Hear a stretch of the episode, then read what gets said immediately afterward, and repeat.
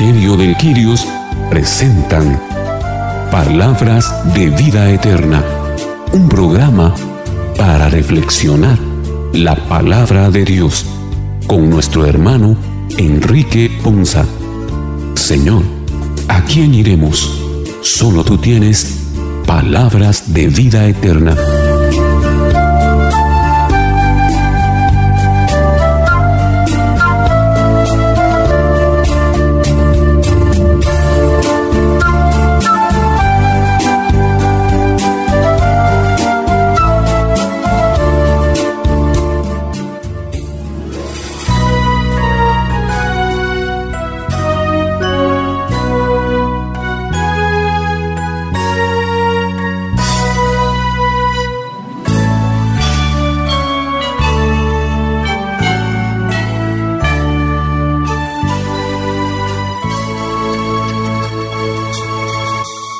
Que el Señor les bendiga hermanos, qué bendición y qué alegría. Precisamente en este programa cuando estamos arribando al tercer domingo de Adviento, el domingo Gaudete, un domingo caracterizado por la alegría que la liturgia de la iglesia nos invita y con la cual debemos celebrar y esperar el nacimiento de el Hijo de Dios. Por eso iniciamos nuestro programa de hoy con esa alegría agradecidos con el Señor por ese regalo maravilloso de este tiempo de Adviento en el que nos gozamos y junto con la iglesia en toda la tierra celebramos y esperamos con alegría el nacimiento del Hijo de Dios. Y con esa alegría le damos la bienvenida a la hermana y los hermanos que nos acompañan en nuestro programa de el día de hoy. Carmelina Shahil. Boris García. Enrique Ponza y Fernando Martínez. Iniciamos entonces también nuestro programa dándole a Dios el lugar que merece y comencemos encomendándonos y poniéndonos en manos de Él para que en este programa esa alegría característica de este tercer domingo invada nuestros corazones y que este sea un programa en el que Dios hable y nos prepare para vivir este tiempo con todo el gozo de nuestro corazón. Iniciamos entonces invocando sobre nosotros el nombre del Padre, del Hijo y del Espíritu Santo. Amén.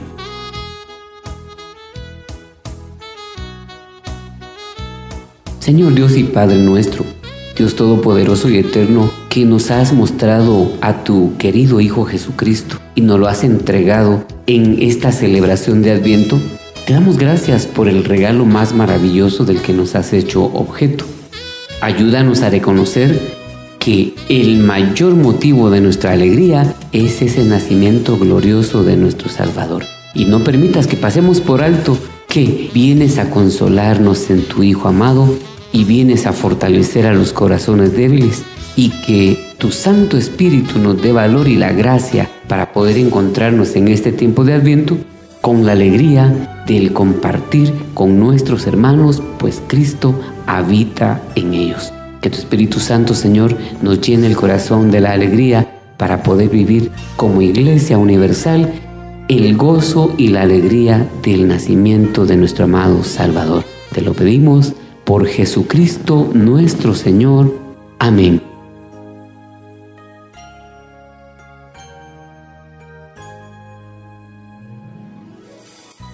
La alegría penetra la liturgia de este tercer domingo de Adviento y por supuesto invade también este programa en el cual estamos celebrando el hecho de que nos acercamos a la Navidad y esta cercanía nos lleva a meditar más profundamente en la venida de nuestro Señor Jesucristo.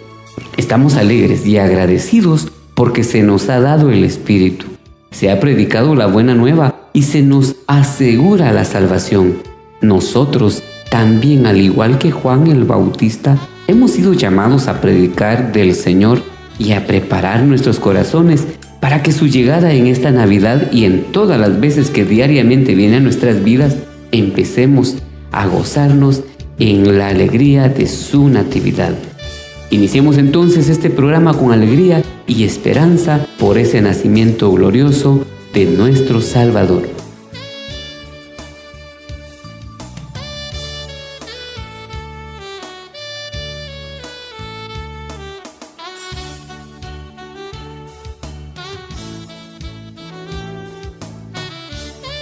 En el capítulo 61, versículos 1 y 2 y 10 al 11, el profeta Isaías, lleno del poder del Espíritu Santo, es enviado a predicar la buena nueva a los pobres. Las opresiones terminan, el consuelo inunda los corazones angustiados. Comienza una etapa de perdón, de salvación y alegría en el Señor. Escuchemos con atención nuestra primera lectura.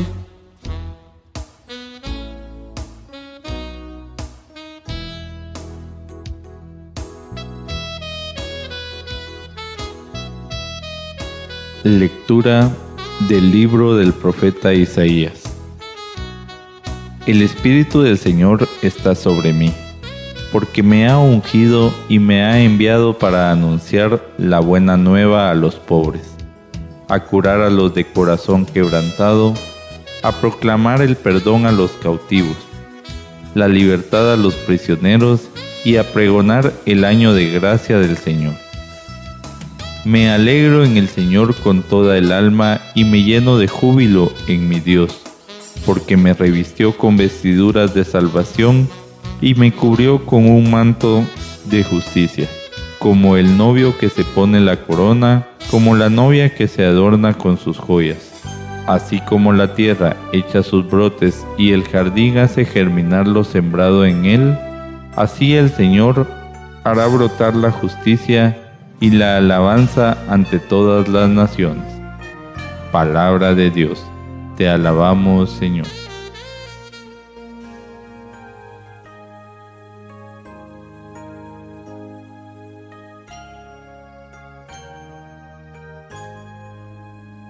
Vemos en el libro de, que nos presenta hoy el profeta Isaías realmente una revelación muy linda y es que Él nos viene hoy a recordar esa escogencia que hemos tenido cada uno de nosotros y ese llamado, esa invitación que tenemos a ser los enviados, a ser sus misioneros, a anunciar esa buena nueva que Él habla, especialmente a los pobres, pero no pobres en el sentido económico o material, sino a esos pobres de espíritu.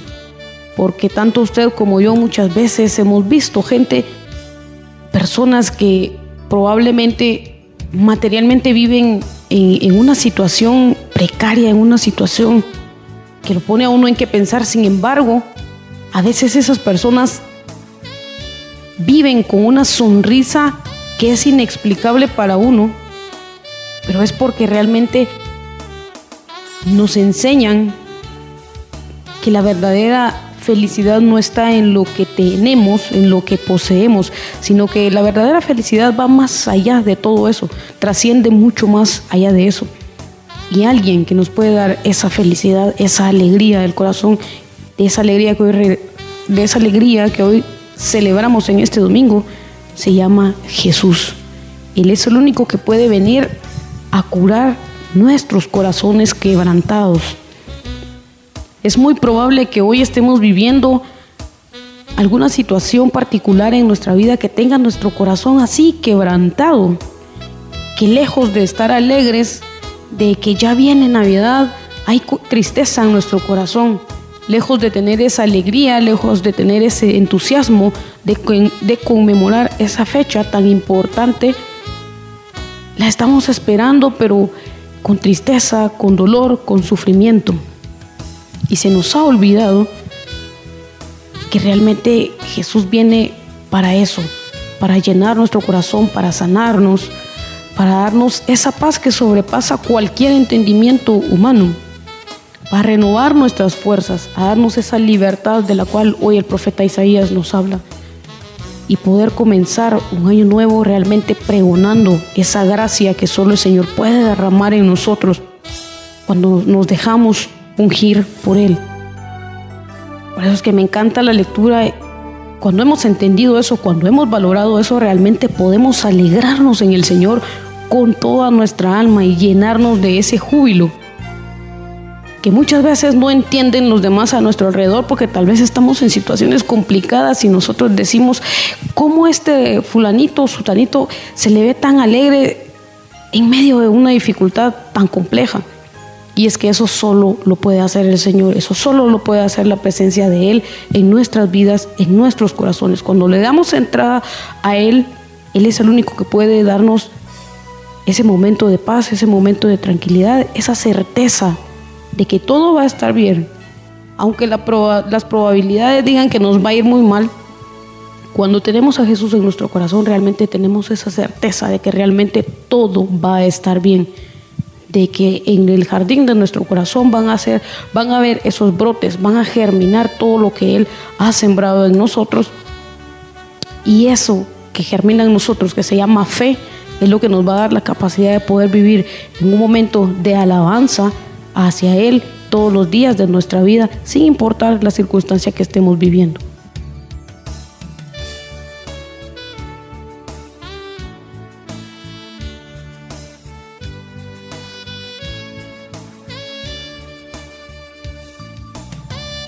como al identificar a Jesús como hijo del Señor, como hijo de Dios, debemos de entender que Él ha sido el que ha cumplido todas las profecías. Y esta es una más de las profecías que encontramos en el libro de Isaías, pero que el mismo Jesucristo en el libro del Evangelio de Lucas, en el capítulo 4, versículos 18 y 19, nos da a entender que Él es el que ha cumplido esta profecía.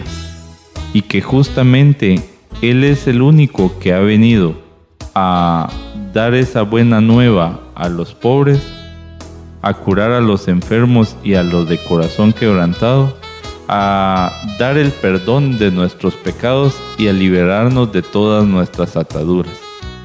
Ahora que estamos en este domingo en el cual la iglesia nos propone que debemos de mantener ese gozo y esa alegría en Jesucristo nuestro Salvador, debemos de entender cuántas veces el Señor en todo el recorrido de que estuvo acá en la tierra, Él hizo tantos milagros y debemos entonces de guardar esa esperanza y refugiarnos en el gozo de ese amor del Señor que quiere nuestra propia salvación.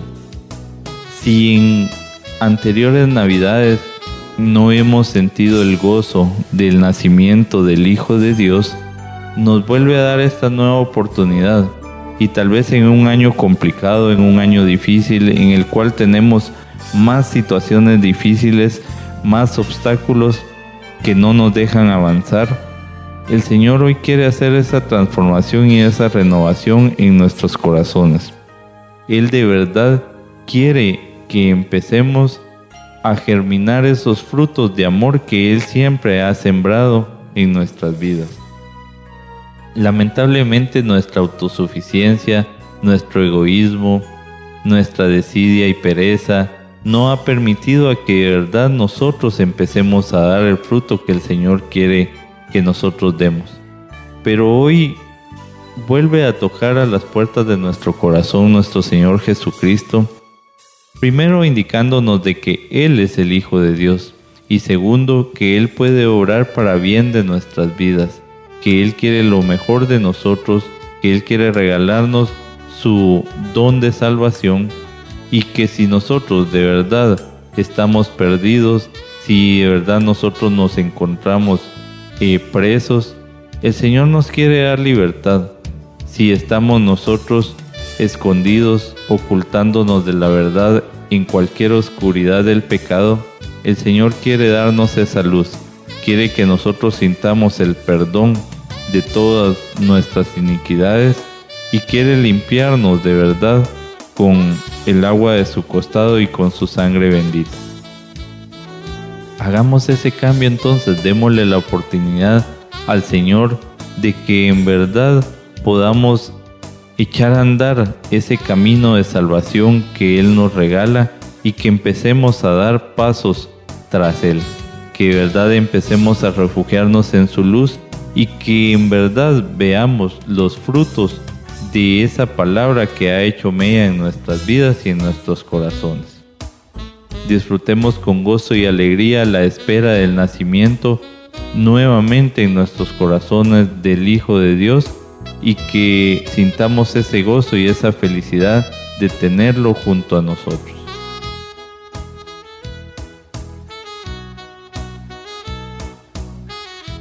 Aquí vemos varias facetas. Primero una buena noticia, una, nueva, una buena nueva que Dios nos, nos quiere nos hace a través de un proceso de una transformación que tenemos que hacer al recibir a Cristo Jesús con el poder del Espíritu Santo en nuestra vida. Dice que el Espíritu del Señor omnipotente está sobre mí por cuanto me ha ungido para anunciar las buenas nuevas a los pobres.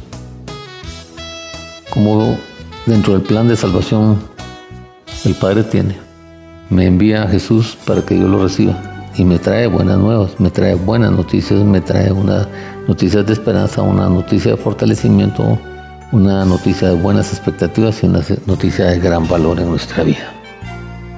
Y eso es a través de la obra de Jesús y a través de la obra del Espíritu Santo en cada uno de nosotros. Y al recibir eso, nos ha enviado, dice, dos promesas grandes, a sanar los corazones heridos y a proclamar la liberación de los cautivos. Nos da una libertad espiritual nos da una sanidad emocional, una sanidad mental, una sanidad espiritual. Y esa sanidad es la que nosotros necesitamos recibir en nuestra vida y tener la certeza de que tenemos esa, esa sanación en nuestra vida. ¿Por qué razón? Porque para que nosotros podamos profetizar a Cristo Jesús y que Cristo Jesús sea profetizado en nuestra vida, tenemos que tener una purificación, una limpieza y una libertad espiritual en nuestro caminar. Y eso nos lo otorga el Señor a través de las diferentes promesas que nos hace. ¿Por qué razón? Porque si Él no nos hace promesas y no, nosotros no entendemos ese tipo de promesas que Él nos quiere dar, nosotros no tenemos esa confianza muchas veces de la obra que Él quiere realizar en nuestra vida. Y al no tener esa confianza de la obra que Él quiere realizar en nuestra vida, nosotros no entendemos cuál es el proceso y cuál es el alcance que podemos tener. Y por eso el Señor nos dice que al arrepentido, al arrepentido, el Señor está cerca de los que quebrantados de su corazón y salva a los de espíritu abatido. Muchas veces cuando nosotros tenemos una tristeza, cuando nosotros estamos en pecado, cuando nosotros estamos abatidos, nosotros no creemos en esa, en esa recompensa, en ese levantar, en ese poder, en esa gloria que el Señor nos puede dar.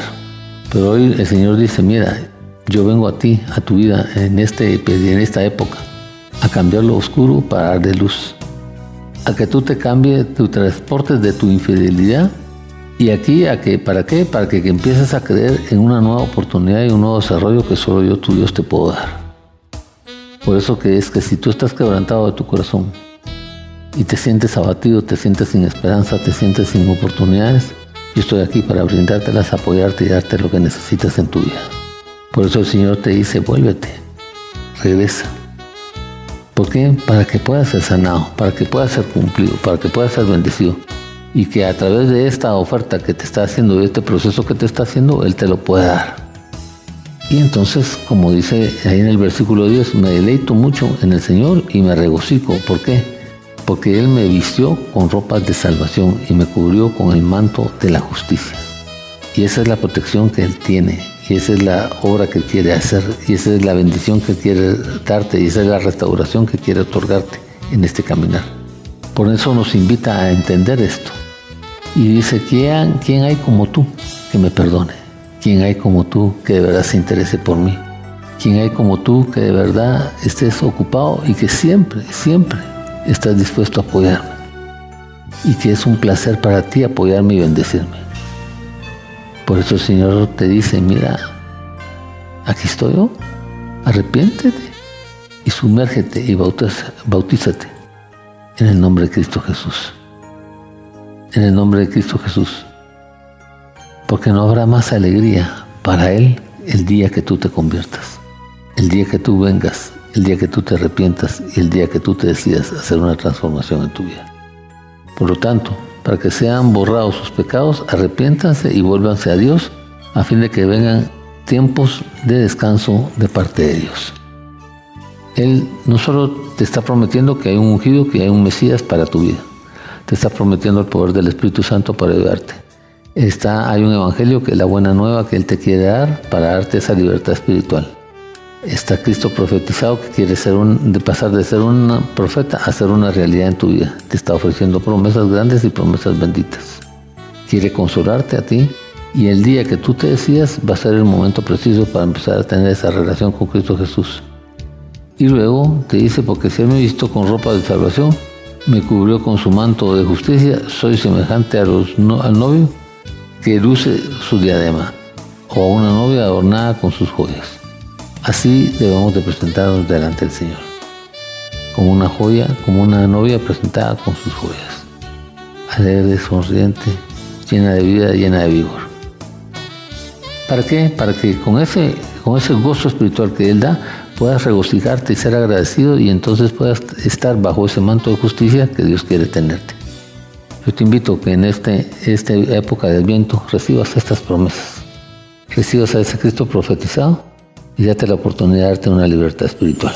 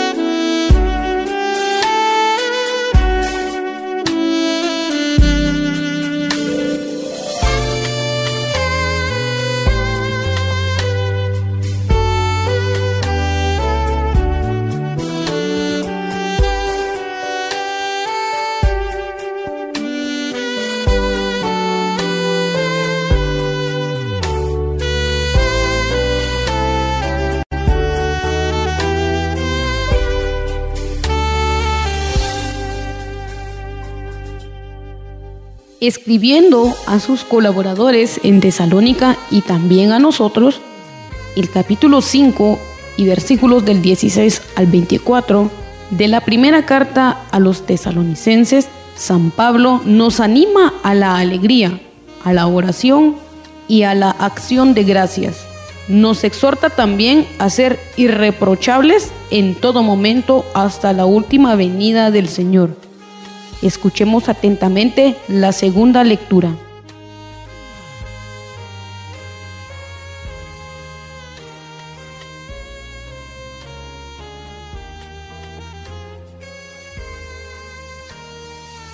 Lectura de la primera carta del apóstol San Pablo a los tesalonicenses. Hermanos, vivan siempre alegres, oren sin cesar den gracias en toda ocasión, pues esto es lo que Dios quiere de ustedes en Cristo Jesús. No impidan la acción del Espíritu Santo, ni desprecien el don de profecía, pero sométanlo todo a prueba y quédense con lo bueno. Absténganse de toda clase de mal. Que el Dios de la paz los santifique a ustedes en todo y que todo su ser, espíritu, alma y cuerpo se conserve irreprochable hasta la llegada de nuestro Señor Jesucristo. El que los ha llamado es fiel y cumplirá su promesa. Palabra de Dios, te alabamos Señor.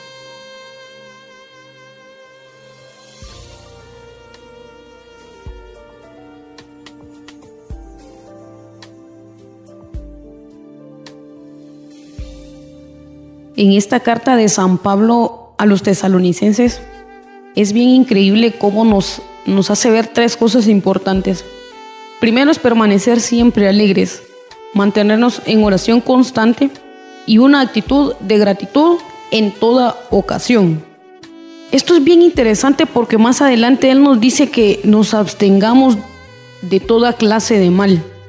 Realmente es bien difícil no caer en la tentación cuando nosotros no tenemos una vida de oración, cuando no tenemos una vida de gratitud y cuando no estamos alegres o cuando no estamos conformes con lo que el Señor nos está otorgando. Recordemos lo que Él mismo nos dice en Mateo 26, 41. Estén alertas y oren para no caer en tentación. y es sobre las lecturas que habíamos estado escuchando los domingos anteriores, sobre ese estado de alerta, sobre ese estado de vigilancia, para no caer en la tentación. Y es que de verdad es tan fácil, pero tan fácil, caer en algo malo, hacer aquello que no es agradable a los ojos de Dios, cuando en nuestro corazón no hay alegría, cuando no tenemos momentos de oración y mucho menos cuando somos desagradecidos. Porque cuando no estamos alegres, a todo le buscamos un pero, todo lo vemos de una manera negativa, nada nos agrada. Cuando no tenemos oración, realmente comenzamos a tener momentos de duda, comenzamos a llenarnos de incredulidad en nuestra fe, comenzamos a cuestionar muchas cosas sobre el poder y la divinidad de Dios. Ponemos en duda si realmente Él está con nosotros o si realmente Él nos va a ayudar a resolver aquella o cual situación en nuestra vida. Y definitivamente no vamos a ser agradecidos. Más bien vamos a tener una actitud de reproche, de reclamo y en el peor de los casos nos vamos a pelear con Él. Por eso es que es bien importante como hoy el apóstol nos exhorta a mantenernos alertas, a cuidar de no caer en todas estas malas actitudes que al final de cuentas nos llevan a perder ese espíritu, esa unción de la que nos hablaba la primera lectura Isaías. Hoy es un momento bien oportuno de poder reflexionar en estas cosas, realmente cómo estamos en nuestro corazón, si de verdad tenemos alegría, si de verdad tenemos entusiasmo, cómo está nuestra oración, cómo estamos siendo agradecidos, porque el apóstol en la lectura es bien puntual, que tenemos que tener oración y gratitud siempre. Debe ser una actitud permanente, sin importar la ocasión, porque generalmente nosotros somos agradecidos y nos recordamos de Dios cuando todo va bien, pero cuando las cosas andan mal, se nos olvida ser agradecidos. Empezamos a hacer un montón de cuestionamientos, un montón de preguntas, lejos de poder decir, Señor, que se haga tu voluntad en mí, teniendo esa confianza de que definitivamente hay un propósito en medio de cada una, en medio de cada una de esas circunstancias, cada una de esas pruebas, si lo queremos llamar así, entre comillas, que el Señor nos hace pasar esos desiertos que son necesarios para poder llegar a descubrir toda esa grandiosidad que Él quiere hacer en nuestra vida.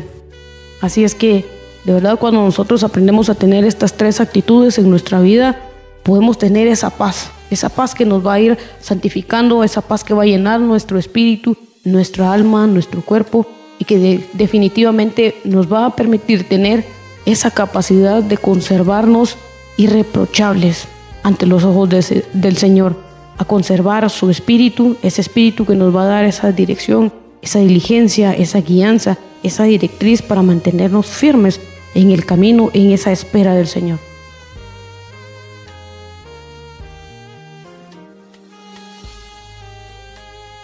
La Iglesia Católica en este domingo nos manifiesta que debemos de tener tres comportamientos que nos van preparando para vivir de un modo auténtico esta Navidad. Que debemos de tener alegría, que debemos de perseverar en la oración y en la gratitud.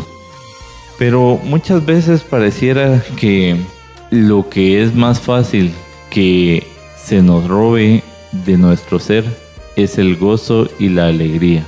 Y precisamente por, e, por falta del gozo y la alegría, no esperamos con ansia y con felicidad el nacimiento del Hijo de Dios. Pasamos desapercibido estas situaciones y no le ponemos más sentido a la Navidad, sino que es como una Navidad más, como cualquier Navidad. Y muchas veces hasta pensamos, esta Navidad es diferente porque es más llena de problemas, llena de circunstancias difíciles, llena de enfermedades, en ocasiones hasta de luto en tantas familias. Pero el Señor hoy nos pide que perseveremos a pesar de todas esas situaciones y que encontremos el gozo y la felicidad no importando las circunstancias, porque debemos de entender y comprender como nos lo dice en Romanos 8:28, que a los que aman a Dios todas las cosas les ayudan para bien conforme a su propósito. Entonces debemos de permitir que todas las circunstancias saquen lo mejor y la mejor perspectiva de nuestras vidas para reencontrarnos con ese Jesús Salvador que está dispuesto a nacer en el punto más eh, humilde, más sencillo en nuestras vidas. Si nosotros damos la oportunidad de que Él renazca nuevamente en nuestras vidas, Él sacará lo mejor de nosotros. Y también nos pide que perseveremos en la oración y en la gratitud, como nos lo dice en Filipenses 4:6. Por nada estéis afanados, sino sean conocidas vuestras peticiones delante de Dios en toda oración y ruego con acción de gracias. Y la paz de Dios que sobrepasa todo entendimiento guardará vuestros corazones y vuestros pensamientos en Cristo Jesús. Si nosotros mantenemos esa comunicación abierta con el Señor, vamos a intimar más con Él, vamos a permitirnos conocerle más a Él y conocer todas las profecías y propósitos que tiene para nuestras vidas y vamos a empezar a confiar más en su palabra y en su poder. El Señor entonces hoy nos pide que nos demos la oportunidad de restablecer nuevamente una mejor relación con su Hijo amado Jesucristo, que ha venido no para condenarnos, sino que al contrario, para que nosotros encontremos salvación en Él y que encontremos de verdad esa paz, ese gozo y esa felicidad en su amor, porque precisamente Él viene a tocar nuevamente nuestro corazón para que nosotros lo abramos a Él y nos refugiemos en todo su poder para que Él haga esa renovación y, transformación de nuestras vidas y logremos de verdad cumplir su voluntad de acuerdo a sus propósitos y entender que debemos de ser obedientes para caminar en una mejor senda en su amor.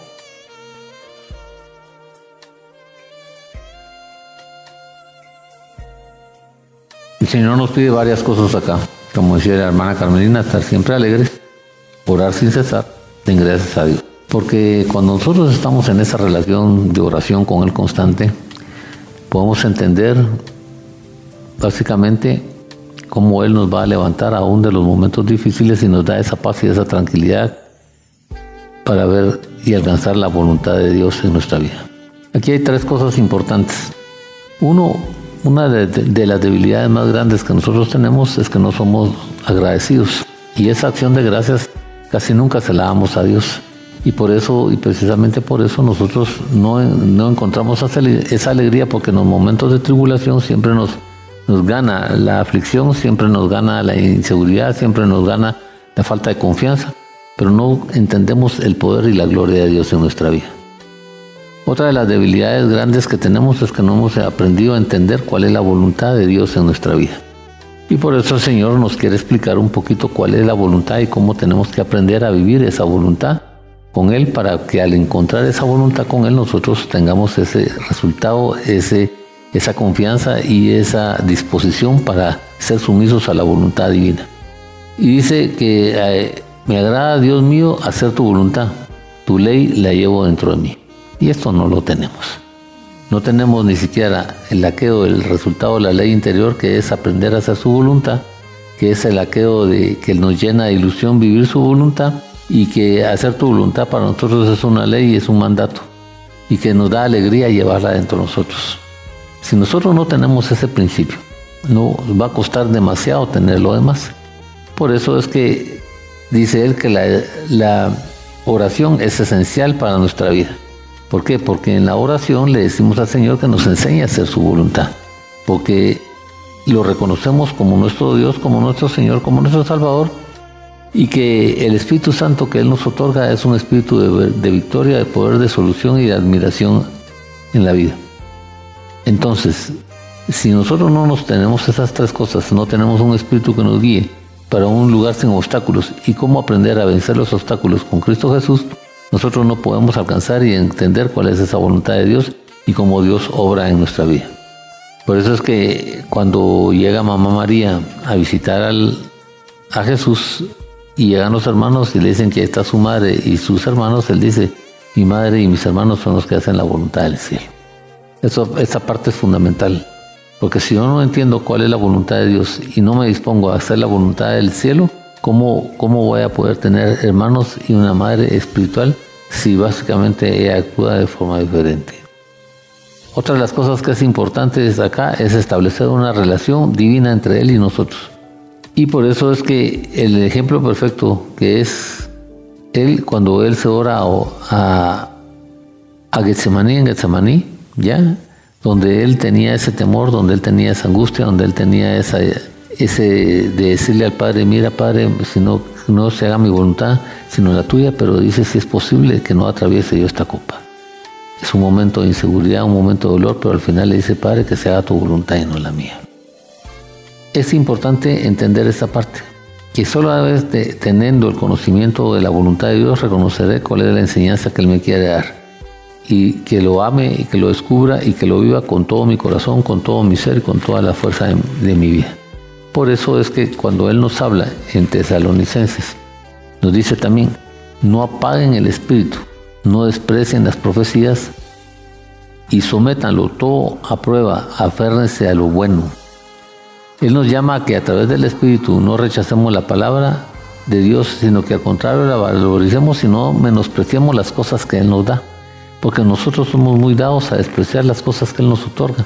Y sobre todo nos somos muy dados a despreciar las cosas porque siempre queremos hacer nuestra voluntad y no tenemos la capacidad de examinar, no tenemos la capacidad de discernir y por eso nos volvemos menospreciadores de las obras que Dios quiere hacer en nuestra vida. Él nos dice en el 23 que Dios mismo, que Dios mismo, el Dios de la paz, los santifique por completo y conserve todo su ser, espíritu, alma y cuerpo, irreprochables para la venida de nuestro Señor Jesucristo. Y nos habla de abstenernos, nos habla de que hay que revisar la conducta, el comportamiento y, y las actitudes nos habla y nos dice que el cuerpo es sagrado como Él se esforzó para que fuera sagrado el cuerpo. Y nos habla de que si no es así, nosotros no encontraremos esa fidelización y esa fidelidad de Dios hacia nosotros. Acá en todo esto, primero nos pide que oremos, que estemos atentos, que seamos agradecidos, que tengamos una buena conducta, entender que nuestro cuerpo es sagrado, que Dios es la paz que Él va a venir a pedirnos cuentas y cómo nos va a encontrar en el momento que nos encontramos con Él.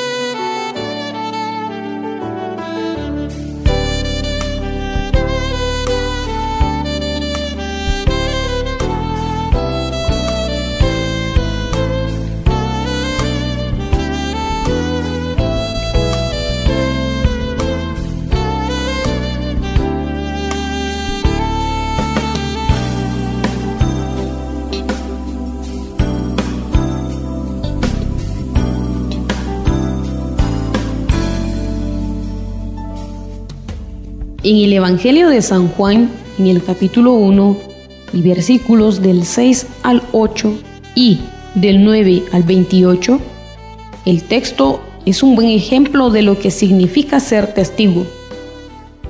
Juan Bautista es el hombre que ha sido enviado por Dios a dar testimonio de la luz.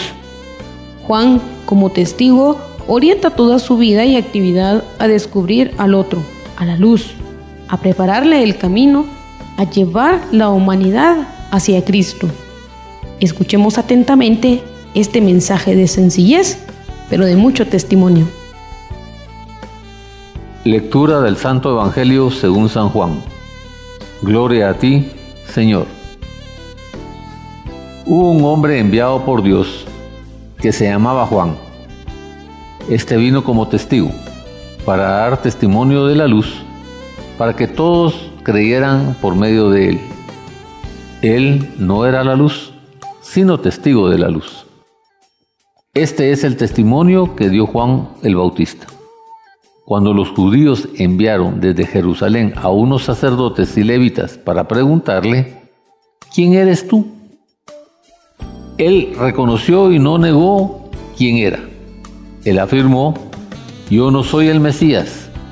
De nuevo le preguntaron, ¿quién eres pues? ¿Eres Elías? Él le respondió, no lo soy. ¿Eres el profeta? Respondió, no. Le dijeron entonces, dinos quién eres, para poder llevar una respuesta a los que nos enviaron. ¿Qué dices de ti mismo? Juan les contestó, yo soy la voz que grita en el desierto. Enderecen el camino del Señor, como anunció el profeta Isaías. Los enviados que pertenecían a la secta de los fariseos le preguntaron, entonces, ¿por qué bautizas si no eres el Mesías, ni Elías, ni el profeta? Juan le respondió, yo bautizo con agua pero en medio de ustedes hay uno al que ustedes no conocen, alguien que viene detrás de mí, a quien yo no soy digno de desatarle las correas de sus sandalias. Esto sucedió en Betania, en la otra orilla del Jordán, donde Juan bautizaba. Palabra del Señor. Gloria a ti, Señor Jesús.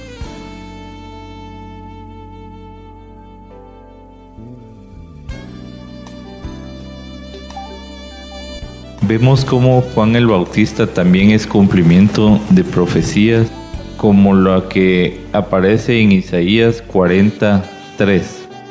Voz que clama en el desierto, preparad camino a Dios, enderezad calzada en la soledad a nuestro Dios.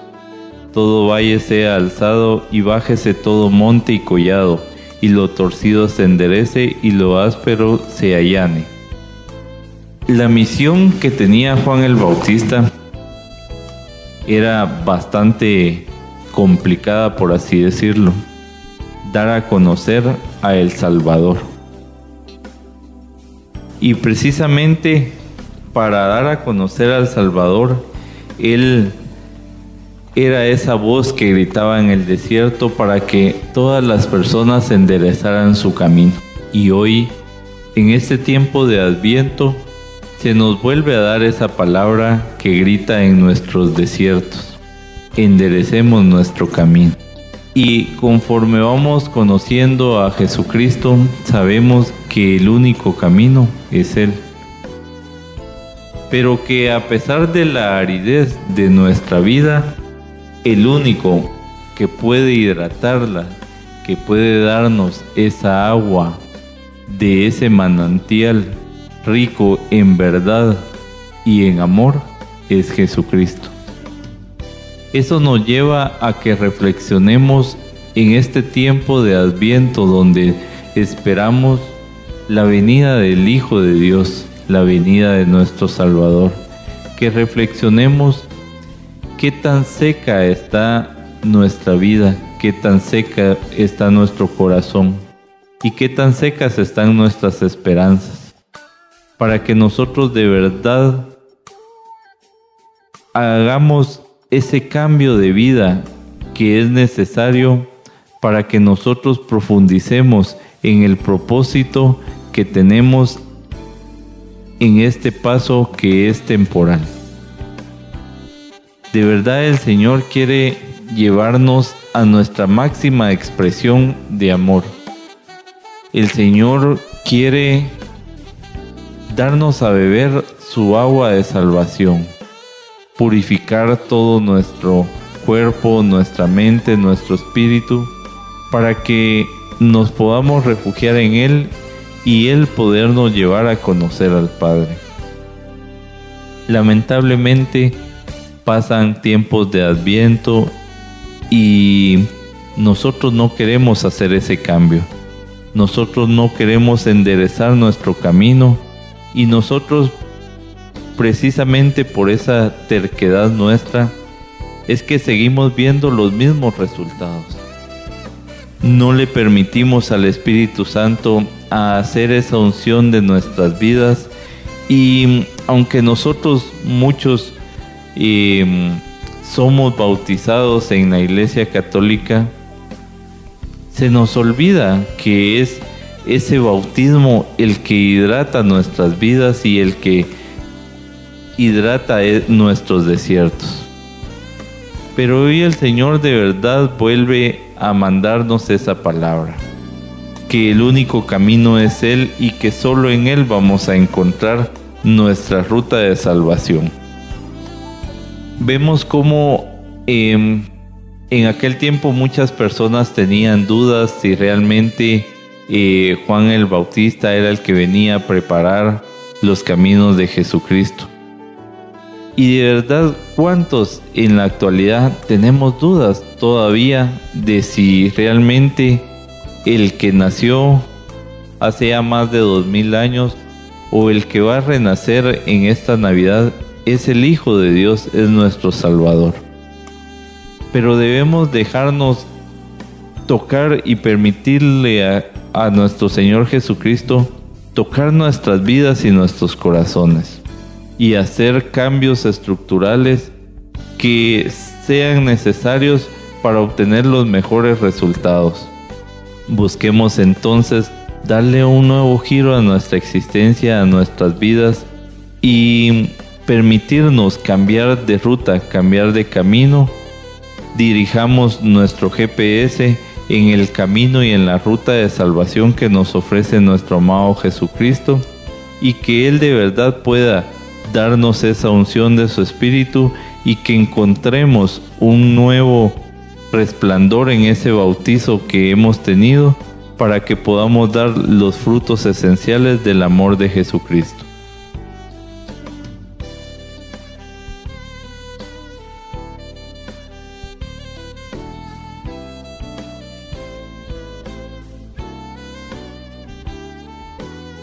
Cuando hablan de que vino un hombre llamado Juan, que Dios lo envió, Dios siempre nos ha llamado a ustedes, a mí, a mucha gente a hacer obra, pero no creemos en ese llamado divino, no confiamos en ese llamado divino y creemos que no tenemos la capacidad para vivir. Y por eso no podemos, nos cuesta mucho dar y ser testigos, dar testimonio y ser testigos de esa luz llamada Jesús en nuestra vida no entendemos entendido cómo es que a través de la relación con Él nosotros podemos alcanzar y poder dar esa luz. Y una de las cosas que a nosotros nos dominan, pero que es admirable en Juan, es que todo el conocimiento, toda la gracia, toda la bondad, todo el testimonio, todo lo que Él testificaba de Dios, Él siempre estuvo claro quién era, estuvo claro cómo se comportaba y decía que Él no era el Cristo. Su orgullo, el conocimiento no lo llevó a equivocarse, ni lo llevó a cometer el error de creerse más que otros, sino siempre estuvo con los pies sobre la tierra entendiendo cuál era su misión, entender a cuándo era el proceso. Nos hace entender en este proceso que Jesucristo es la luz del mundo, que Cristo es nuestra luz, que tenemos que testificarlo y que nos quiere quitar esa ignorancia emocional, esa ignorancia de conocimiento, esa ignorancia de entendimiento y que nos quiere hacer ver que tenemos que tener esa relación y reconocer a Cristo como creador de nuestra vida. Cuando nosotros pasamos ese proceso y vemos esa situación, entonces entendemos cómo Cristo fue encarnado, ¿para qué? Para vivir y entender ese proceso en nuestra, nuestra vida y cómo Él se convierte en esa luz en nuestra vida. Por eso es que es importante esta parte en el versículo 19. El Señor nos dice, mira el testimonio de Juan con los judíos. No se negó a declararlo nunca, sino que confesó con franqueza. Y esto es importante. Nosotros tenemos que confesar quién es Jesús y no negar a Jesús en nuestra vida, pero reconocer que no somos el Cristo ni que estamos jugando a dioses, sino que estamos reconociendo la obra que Él, el Señor nos otorga para poder testificar y para poder transformar. Y una de las cosas que nos enseñó el profeta acá es cómo tenemos que aprender a quitar los obstáculos, a aprender a remover los obstáculos en nuestra vida, a remover esa negligencia, a remover esa ignorancia, a, remover esa falta de fe, a remover esa falta de conocimiento, a remover esa falta de no tener esa relación con Cristo Jesús y a remover esa situación de la falta de deseo de, de verdad de agradarlo, de entenderlo, de conocerlo, de amarlo y de bendecirlo. Cuando nosotros aprendemos a remover el obstáculo que tenemos que mover, entonces empezamos a entender y a descubrir el camino espiritual que tenemos que seguir. Y cuál es el camino espiritual que tenemos que vivir y cuál es el camino espiritual que quiere el Señor que nos pongamos para empezar a caminar en esa senda que Él quiere que nosotros vayamos. Pero nos pide siempre un canal de la verdad. Siempre ir con la verdad, siempre ir con la verdad y siempre ir con la verdad. ¿Por qué razón? Porque eso nos hará ser más libres y actuar con más libertad. Y cualquier situación que pueda ocurrir o cualquier eh, investigación que quieran hacer o cualquier circunstancia que quieran hacer, siempre va a salir a luz lo mismo. ¿Por qué? Porque es la verdad. Tenemos, nos enseña Juan a través de este, de este pasaje cómo tenemos que humillarnos ante la voluntad de Dios y cómo tenemos que ser los precursores de esa grandeza y los testigos de esa grandeza de la obra que Jesús quiere realizar en nuestra vida. Por eso nosotros tenemos que aprender a vivir en ese cumplimiento, a no ser fariseos, o sea, estar diciendo que sí estamos y, estamos haciendo con puras hipocresías. Cosas fundamentales, dos, quitarnos la ignorancia que tenemos y bautizarnos en el nombre de Jesús. Si nosotros no nos sumergimos a la voluntad del Padre y no nos sumergimos a la obra de Jesús en nuestra vida, no podemos entender lo que es el bautismo y no vamos a salir de esa ignorancia jamás. Por eso es que es importante que la preeminencia de Cristo Jesús en nuestra vida sea siempre la primera. ¿Para qué? Para que aprendamos a manejar la humildad y que aprendamos a humillarnos delante de Él para ver bien da su, su, su gracia, su gloria y su bendición. Una de las cosas que es importante ver es que a veces nosotros nos sentimos indignos y cuando nos sentimos indignos nosotros al sentirnos indignos no nos da la libertad de poder reaccionar y de poder buscar verdaderamente el proceso que Dios quiere que nosotros tengamos para empezar a encontrar esa gracia. ¿Y qué nos hace sentirnos a nosotros indignos delante del Señor? Vamos a revisar un par de, de aspectos o de conductas que nosotros tenemos y que nos hacen sentirnos indignos delante de Él, pero que Él quiere verdaderamente que nosotros nos separemos de eso. Por ejemplo, Juan el Bautista. Él no, él no sentía indignidad, pero sí se sentía admiración. Y él decía que cuando encontraba al Señor, lo que cuando encontraba a Jesús, no era digno ni siquiera de quitarle las sandalias. Otra indignidad sentida es cuando el centurión le dice al Señor, Señor, no merezco que entres bajo mi techo, pero una palabra me basta. Solo tu siervo quedará sano. Entender la grandeza y admirar esa grandeza y sentir esa grandeza del Señor. Por eso es que cuando Simón Pedro cayó de rodillas delante de Jesús, le dijo, apártate de mí, que soy un pecador. ¿Ya? Hay veces que el pecado nos lleva a sentirnos indignos, el pecado no nos lleva a tener esa sensibilidad, el pecado nos lleva a sentirnos diferentes. Pero hoy el Señor quiere que nosotros nos transformemos. un ejemplo claro es cuando el Señor en el lavatorio de la primera Eucaristía de la última cena, le dice a Pedro que lo tiene que lavar, que lo tiene que limpiar, que lo tiene que purificar y, Pedro le dice que no. Y entonces le dice el Señor que si no se permite eso no podrá entrar y no podrá ver, no podrá entrar reino de los cielos y no podrá ver la gloria y no podrá ser purificado. Y entonces Pedro le da una respuesta, que él es el más insignificante de los apóstoles y que ni siquiera merezco ser llamado apóstol, como le dijo Pablo. Y Pedro le dice, no, pero entonces jamás me lavará los pies. Si no te lavo los pies, no tendrás parte conmigo. Y cuando entendió Pedro eso, le dijo, lávame hasta, desde el pelo hasta los pies. Es importante entender esta parte. Muchas veces ese sentimiento de indignidad nos hace perder esa gloria, nos hace perder ser llamados hijos de Dios, nos hace perder ser llamados apóstoles. El Señor te está dando eso, te lo quiere dar gratis y te lo dice, mira, a ti te hablo para que hoy entiendas ese proceso en tu vida. Así es que, en el nombre de Jesús, yo le invito a usted a que remueva obstáculos, que vea cuál es la gloria y la gracia y el llamado que Dios le hace y decídase y conviértase para poder encontrar esa gracia y esa bendición que Dios le quiere otorgar en su vida.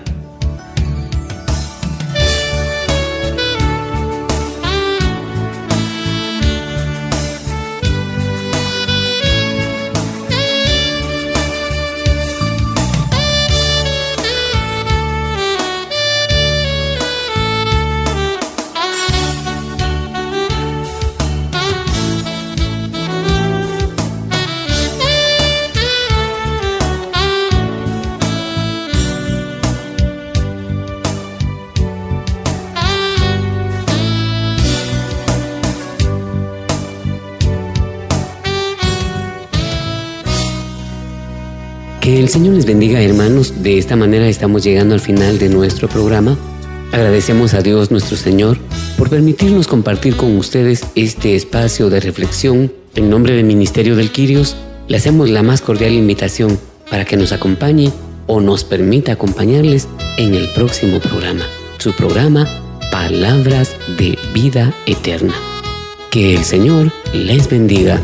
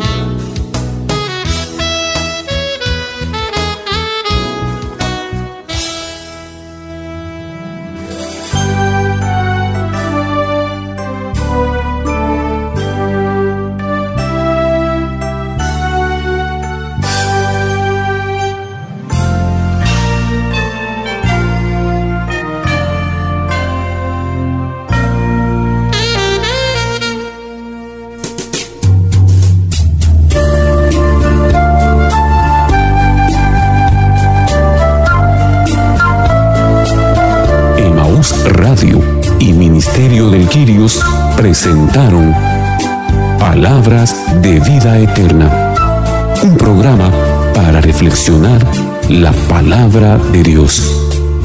Señor, ¿a quién iremos?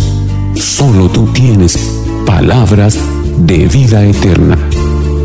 Reporte este programa a Emaús Radio o búsquenos en Facebook como Ministerio del Quirios. O visítenos en Avenida Reforma 1554, zona 9, edificio Reforma Obelisco, locales 8 y 9, segundo nivel, Ministerio de Quirios.